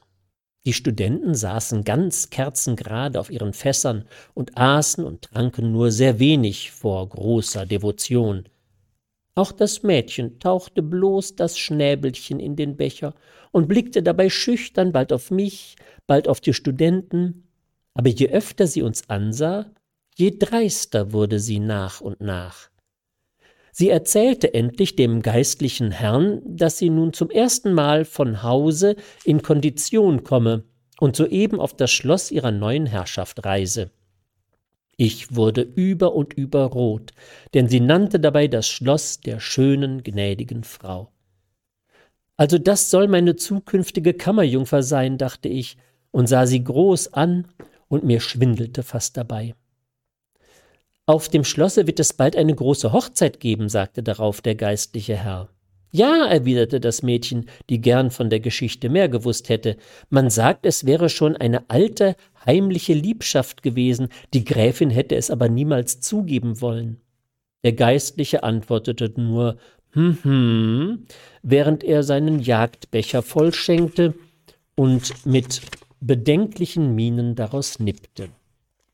Ich aber hatte mich mit beiden Armen weit über den Tisch vorgelegt, um mit Unterredung recht genau, um die Unterredung recht genau anzuhören. Der geistliche Herr bemerkte es. Ich kann's euch wohl sagen, hub er wieder an. Die beiden Gräfinnen haben mich auf Kundschaft ausgeschickt, ob der Bräutigam schon vielleicht hier in der Gegend sei. Eine Dame aus Rom hat geschrieben, dass er schon lange von dort fort sei. Wie er von der Dame aus Rom anfing, wurde ich wieder rot. Kennen denn Euer Hochwürden den Bräutigam? fragte ich ganz verwirrt. Nein, erwiderte der alte Herr, aber er soll ein lustiger Vogel sein. Oh ja, sagte ich hastig, ein Vogel, der aus jedem Käfig ausreißt, sobald er nur kann, und lustig singt, wenn er wieder in der Freiheit ist und sich in der Fremde herumtreibt, fuhr, der Herr gelassen fort, in der Nacht Passatim geht und am Tage vor den Haustüren schläft. Mich verdroß das sehr. Ehrwürdiger Herr, rief ich ganz hitzig aus, da hat man euch falsch berichtet. Der Bräutigam ist ein moralischer, schlanker, hoffnungsvoller Jüngling, der in Italien in einem alten Schlosse auf großem Fuß gelebt hat, der mit lauter Gräfinnen, berühmten Malern und Kammerjungfern umgegangen ist, der sein Geld sehr wohl zu Rate zu halten weiß, wenn er nur welches hätte, der nun, nun, ich weiß nicht, dass ihr ihn so gut, äh, Entschuldigung, nun, nun, ich wusste nicht, dass ihr ihn so gut kennt, unterbrach mich hier der Geistliche und lachte dabei so herzlich, dass er ganz blau im Gesicht wurde und ihm die Tränen aus den Augen rollten. Ich habe doch gehört, ließ sich nun das Mädchen wieder vernehmen, der Bräutigam wäre ein großer, überaus reicher Herr. Ach Gott, ja doch, ja, Konfusionen, nichts als Konfusionen, rief der Geistliche und konnte sich noch immer vor Lachen nicht zugute geben, bis er sich endlich ganz verhustete. Das mache ich jetzt auch.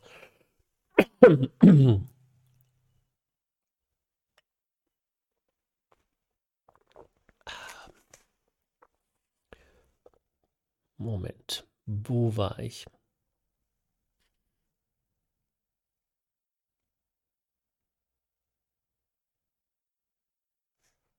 Jetzt finde ich die Stelle nicht mehr. Einen Augenblick, ich hab's gleich. Ganz verhustete. Ja. Als er sich wieder ein wenig erholt hatte, hob er den Becher in die Höhe und rief: Das Brautpaar soll leben. Ich wusste gar nicht, was ich von dem Geistlichen und seinem Gerede denken sollte. Ich schämte mich aber wegen der römischen Geschichten, ihm hier vor allem ihm hier vor allen Leuten zu sagen, dass ich selber der verlorene glückselige Bräutigam sei. Der Becher ging wieder fleißig in die Runde. Der geistliche Herr sprach dabei freundlich mit allen, so dass ihm bald ein jeder gut wurde und am Ende alles fröhlich durcheinander sprach. Auch die Studenten wurden immer redseliger und erzählten von ihren Fahrten im Gebirge, bis sie endlich gar ihre Instrumente holten und lustig zu blasen anfingen. Die kühle Wasserluft strich dabei durch die Zweige der Laube, die Abendsonne vergoldete schon die Wälder und Täler, die schnell an uns vor vorüberflogen, während die Ufer von den Waldhornsklängen widerhallten. Und als dann der Geistliche von der Musik immer vergnügter wurde und lustige Geschichten aus seiner Jugend erzählte, wie auch er zur Vakanz über Berge und Täler gezogen und oft hungrig und durstig, aber immer fröhlich gewesen und wie eigentlich das ganze Studentenleben eine große Vakanz sei zwischen der engen, düstern Schule und der ernsten Amtsarbeit, da tranken die Studenten noch einmal herum und stimmten dann frisch ein Lied an, das es weit in die Berge hineinschallte. Nach Süden nun sich lenken die Vöglein allzumal, viel Wandrer lustig schwenken die Hüt im Morgenstrahl. Das sind die Herren Studenten, zum Tor hinaus es geht, auf ihren Instrumenten sie blasen zum Valet. Ade in die Läng und Breite, o Prag, wir ziehen in die Weite, et habeat bonam pacem, qui sedet post fornacem. Nachts wir durchs Städtlein schweifen, die Fenster schimmern weit, am Fenster drehen und schleifen viel schön geputzte Leut. Wir blasen vor den Türen und haben Durst genung, das kommt vom Musizieren. Herr Wirt, einen frischen Trunk. Und siehe, über ein kleines mit einer Kanne Weines venit ex sua domo beatus ille homo. Nun weht schon durch die Wälder der kalte Boreas, wir streichen durch die Felder, von Schnee und Regen nass, der Mantel fliegt im Winde, zerrissen sind die Schuh, da blasen wir geschwinde und singen noch dazu. Beatus ille homo, qui sedet in sua domo, et sedet post farnacem, et habet bonam pacem. Ich, die Schiffer und das Mädchen, obgleich wir alle kein Latein verstanden, stimmten jedes Mal jauchzend in den letzten Vers mit ein. Ich aber jauchzte am allervergnügtesten, denn ich sah soeben von fern mein Zollhäuschen und bald darauf auch das Schloss in der Abendsonne über die Bäume hervorkommen. Wenn das nicht ein Kapitelende ist. Genau. Oh, nichts mehr zu trinken. Ich muss fertig werden. Ich glaube, eine Pause lohnt sich jetzt nicht mehr. Dafür ist das so kurz, was jetzt kommt. Ich muss also durchhalten. Falls ich unterdessen die Stimme verliere, mache ich pantomimisch weiter. Okay. Zehntes Kapitel. Das Schiff stieß an das Ufer, wir sprangen schnell ans Land und verteilten uns nach allen Seiten im Grünen, wie Vögel, wenn das Gebauer plötzlich aufgemacht wird. Der geistliche Herr nahm eiligen Abschied und ging mit großen Schritten nach dem Schlosse zu. Die Studenten dagegen wanderten eifrig nach einem abgelegenen Gebüsch, wo sie noch geschwind ihre Mäntel ausklopfen und sich in dem vorüberfließenden Bache waschen und einer den andern rasieren wollte.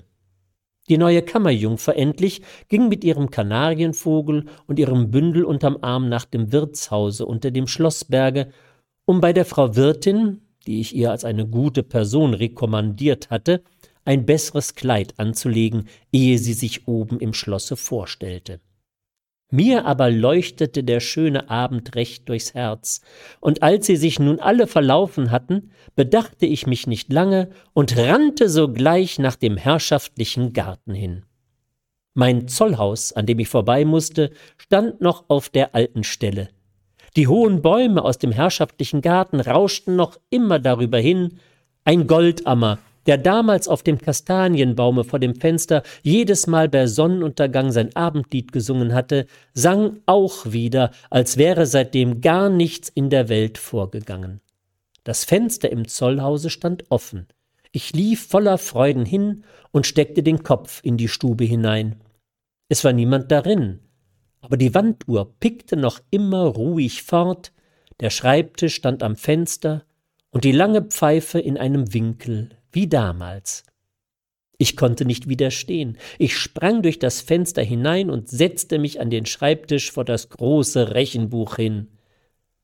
Da fiel der Sonnenschein durch den Kastanienbaum vor dem Fenster wieder grün-golden auf die Ziffern in dem aufgeschlagenen Buche, die Bienen summten wieder an dem offenen Fenster hin und her, der Goldammer draußen auf dem Baume sang fröhlich immer zu.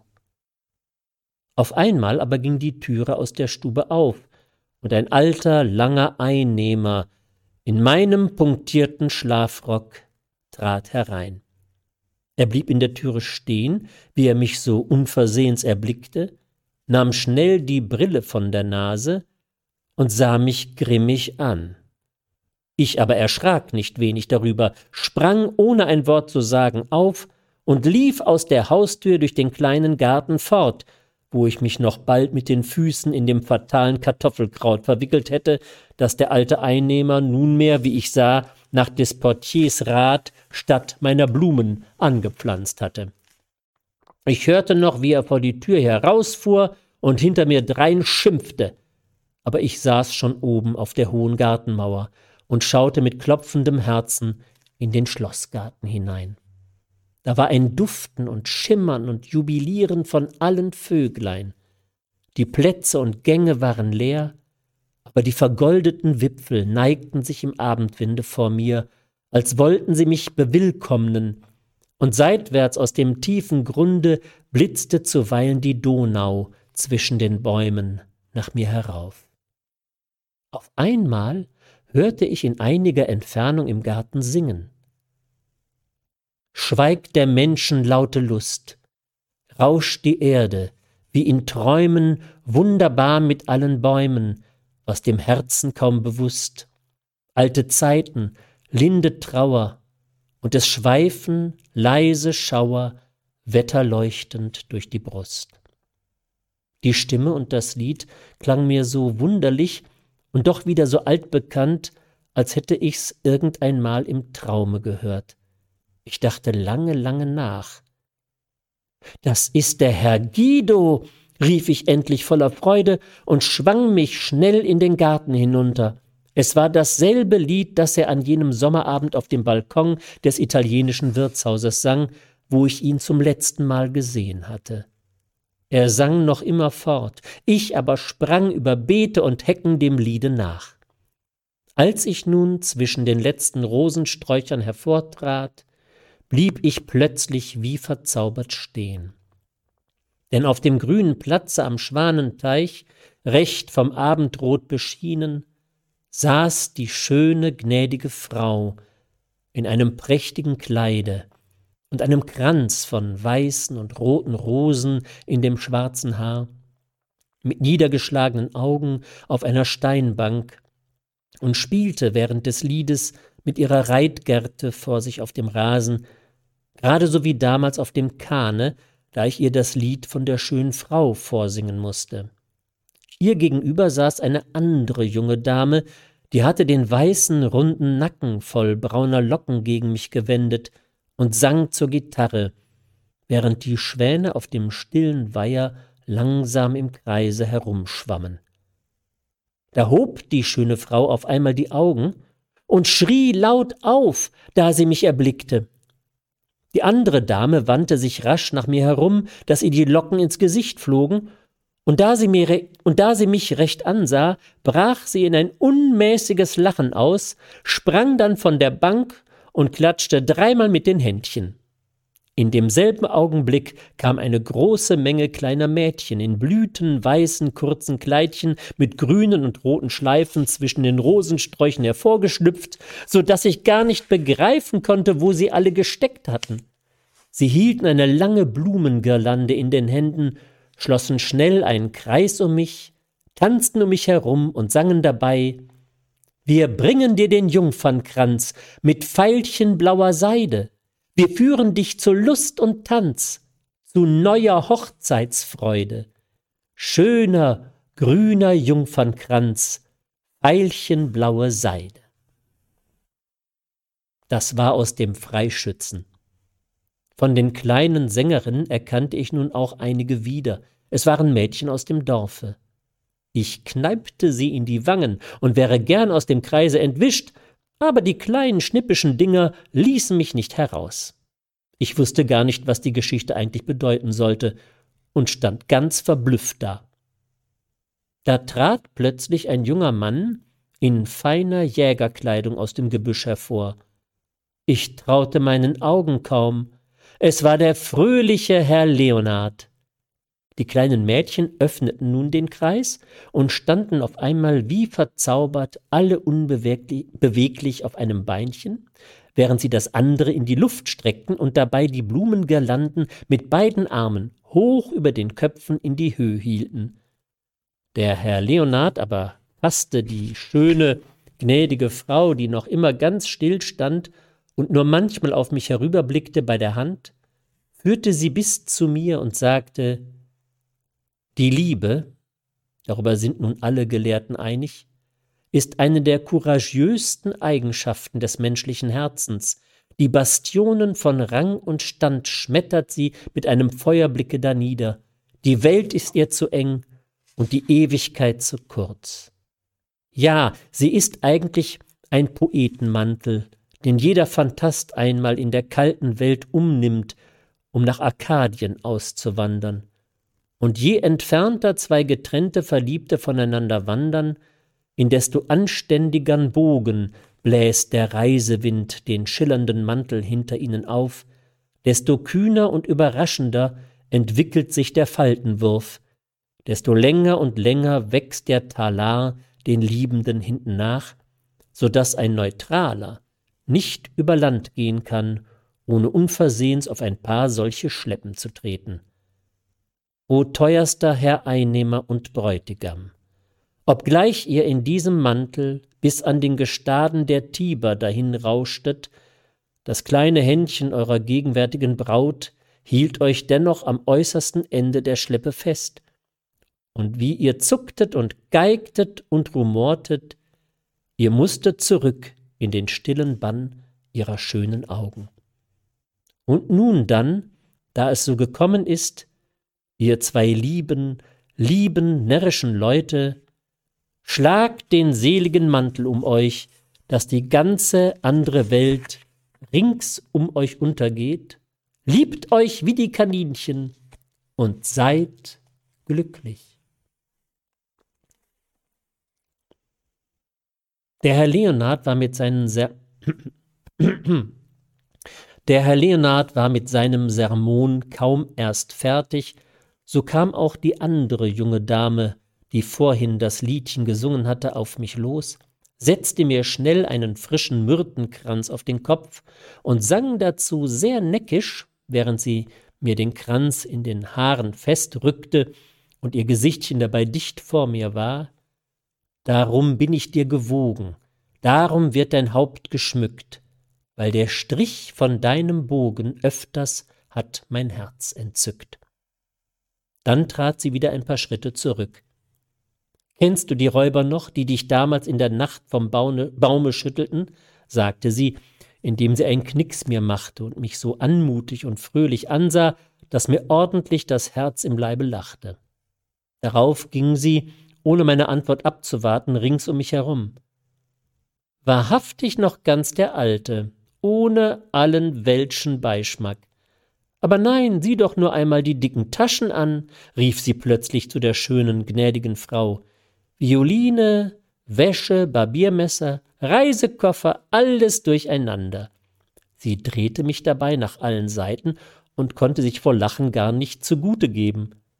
Die schöne, gnädige Frau war unterdessen noch immer still und mochte gar nicht die Augen aufschlagen vor Scham und Verwirrung. Oft kam es mir vor, als zürnte sie heimlich über das viele Gerede und Spaßen. Endlich stürzten ihr plötzlich Tränen aus den Augen, und sie verbarg ihr Gesicht an der Brust der andern Dame. Diese sah sie erst erstaunt an und drückte sie dann herzlich an sich. Ich aber stand ganz verdutzt da, denn je genauer ich die fremde Dame betrachtete, desto deutlicher erkannte ich sie. Es war wahrhaftig niemand anders als der junge Herr Maler Guido. Ich wusste gar nicht, was ich sagen sollte, und wollte soeben näher nachfragen, als Herr Leonard zu ihr trat und heimlich mit ihr sprach. Weiß er denn noch nicht? hörte ich ihn fragen. Sie schüttelte mit dem Kopfe. Er besann sich darauf einen Augenblick. Nein, nein, sagte er endlich, er muss schnell alles erfahren, sonst entsteht nur neues Geplauder und Gewirre. Herr Einnehmer, wandte er sich nun zu mir, wir haben jetzt nicht viel Zeit, aber tue mir den Gefallen und wundere dich hier in aller Geschwindigkeit aus, damit du nicht hinterher durch Fragen, Erstaunen und Kopfschütteln unter den Leuten alte Geschichten aufrührst und neue Erdichtungen und Vermutungen ausschüttelst. Er zog mich bei diesen Worten tiefer in das Gebüsch hinein, während das Fräulein mit der von der schönen, gnädigen Frau weggelegten Reitgerte in der Luft focht und alle ihre Locken tief in das Gesichtchen schüttelte, durch die ich aber doch sehen konnte, dass sie bis an die Stirn rot wurde. Nun denn, sagte Herr Leonard, Fräulein Flora, die hier soeben tun will, als hörte und wüsste sie von der ganzen Geschichte nichts, hatte in aller Geschwindigkeit ihr Herzchen mit jemandem vertauscht. Darüber kommt ein anderer und bringt ihr mit Prologen, Trompeten und Pauken wiederum sein Herz dar und will ihr Herz dagegen. Ihr Herz ist aber schon bei jemand und jemands Herz bei ihr. Und der jemand will sein Herz nicht wiederhaben und ihr Herz nicht wieder zurückgeben. Alle Welt schreit, aber du hast wohl noch keinen Roman gelesen? Ich verneinte es. Nun, so hast du doch einen mitgespielt. Kurz, das war ein solches Konfusion mit den Herzen, dass der jemand, das heißt ich, mich zuletzt selbst ins Mittel legen musste. Ich schwang mich bei lauer Sommernacht auf mein Ross, hob das Fräulein als Maler Guido auf das andere, und so ging es fort nach Süden, um sie in einem meiner einsamen Schlösser in Italien zu verbergen, bis das Geschrei wegen der Herzen vorüber wäre. Unterweges aber kam man uns auf die Spur, und von dem Balkon des welschen Wirtshauses vor dem du so vortrefflich Wache schliefst, erblickte Flora plötzlich unsere Verfolger. Also, der bucklichte Signor war ein Spion. Wir zogen uns daher heimlich in die Wälder und ließen dich auf dem vorbestellten Postkurse allein fortfahren. Das täuschte unsere Verfolger und zum Überfluss auch noch meine Leute auf dem Bergschlosse, welche die verkleidete Flora stündlich erwarteten und mit mehr Diensteifer als Scharfsinn dich für das Fräulein hielten. Selbst hier auf dem Schlosse glaubt man, dass Flora auf dem Felsen wohne. Man erkundigte sich, man schrieb an sie. Hast du nicht ein Briefchen erhalten? Bei diesen Worten fuhr ich blitzschnell mit dem Zettel aus der Tasche. Also dieser Brief ist an mich sagte Fräulein Flora, die bisher auf unsere Rede gar nicht acht zu geben schien, riß mir den Zettel rasch aus der Hand, überlas ihn und steckte ihn dann in den Busen. Und nun, sagte Herr Leonard, müssen wir schnell in das Schloss. Da wartet schon alles auf uns. Also zum Schluss, wie es sich's von selbst versteht und einem wohlerzogenen Romane gebührt, Entdeckung, Reue, Versöhnung, wir sind alle wieder lustig beisammen und übermorgen ist Hochzeit. Da er noch so sprach, erhob sich plötzlich in dem Gebüsch ein rasender Spektakel von Pauken und Trompeten, Hörnern und Posaunen. Böller wurden dazwischen gelöst und Vivat gerufen. Die kleinen Mädchen tanzten von neuem, und aus allen Sträuchern kam ein Kopf über dem andern hervor, als wenn sie aus der Erde wüchsen. Ich sprang in dem Geschwirre und Geschleife ellenhoch von einer Seite zur anderen. Da es aber schon dunkel wurde, erkannte ich erst nach und nach alle die alten Gesichter wieder. Der alte Gärtner schlug die Pauken, die Prager Studenten in ihren Mänteln musizierten mitten darunter, neben ihnen fingerte der Portier wie toll auf seinem Fagott. Wie ich den so unverhofft erblickte, lief ich sogleich auf ihn zu und embrassierte ihn heftig. Darüber kam er ganz aus dem Konzept. Nun, wahrhaftig, und wenn der bis ans Ende der Welt reist, er ist und bleibt ein Narr, rief er den Studenten zu und blies ganz wütend weiter.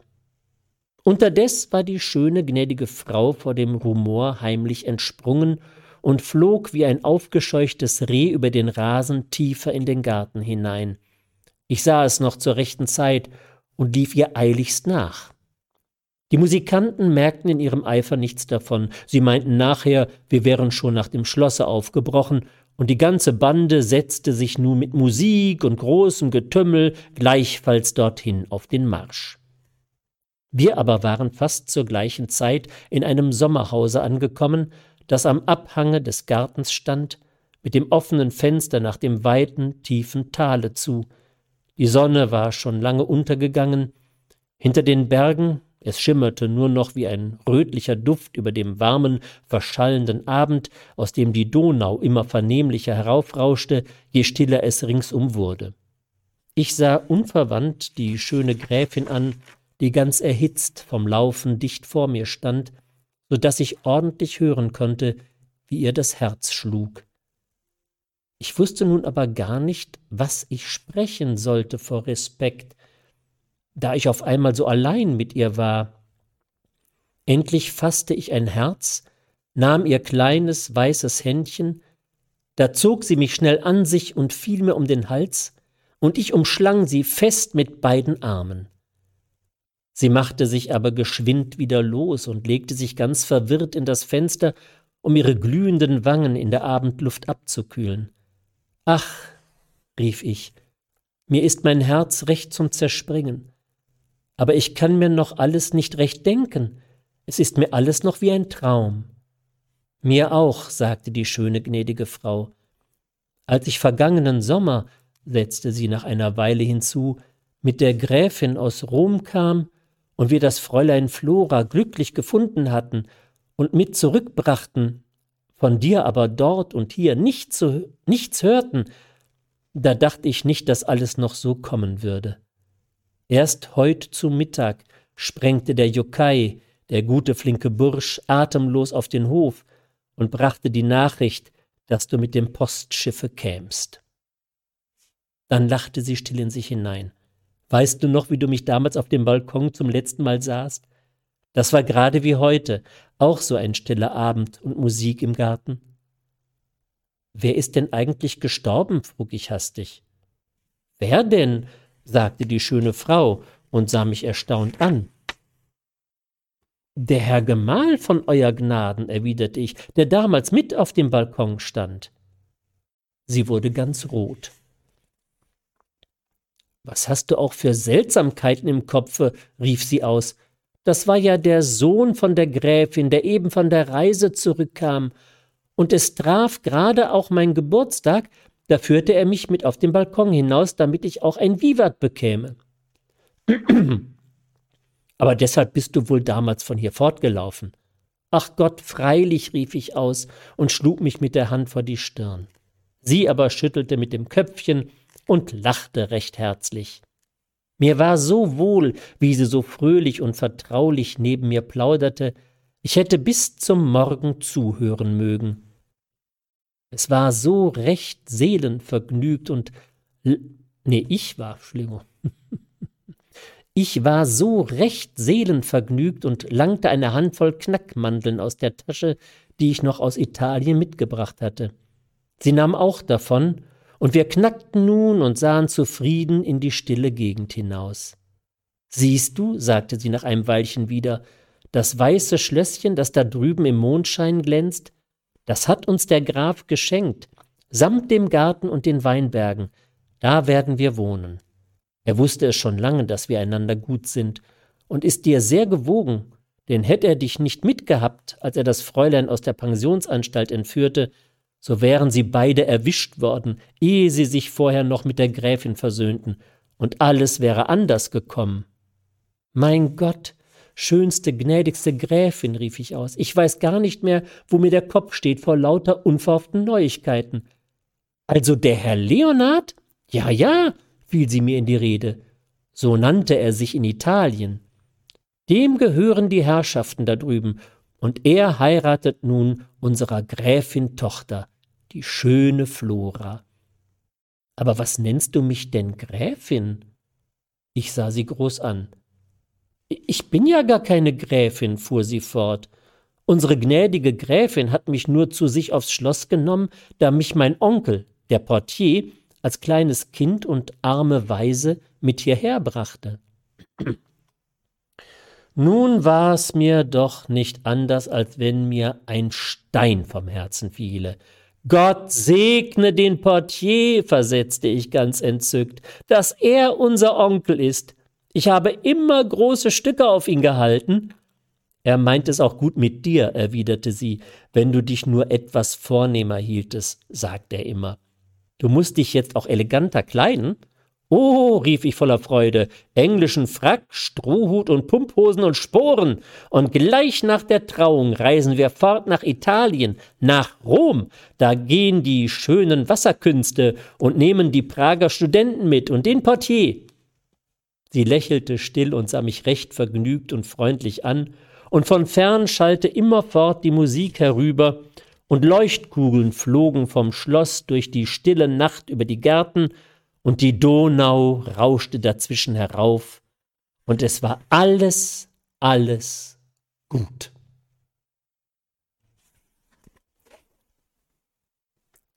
Ja, das war's. Vielen Dank fürs Zuhören. Ich habe mich leider ein paar Mal verlesen am Schluss, aber es ist halt prima vista und live vor allen Dingen. Da kann sowas passieren. Die vielen Räusperer und Schlucker und so weiter tun mir auch sehr leid. Ich habe ein bisschen Kratzen im Hals heute. Bin also, wie man in Künstlerkreisen sagt, etwas indisponiert. Aber das tut nicht zur Sache. Ich hoffe trotzdem, es hat euch Spaß gemacht.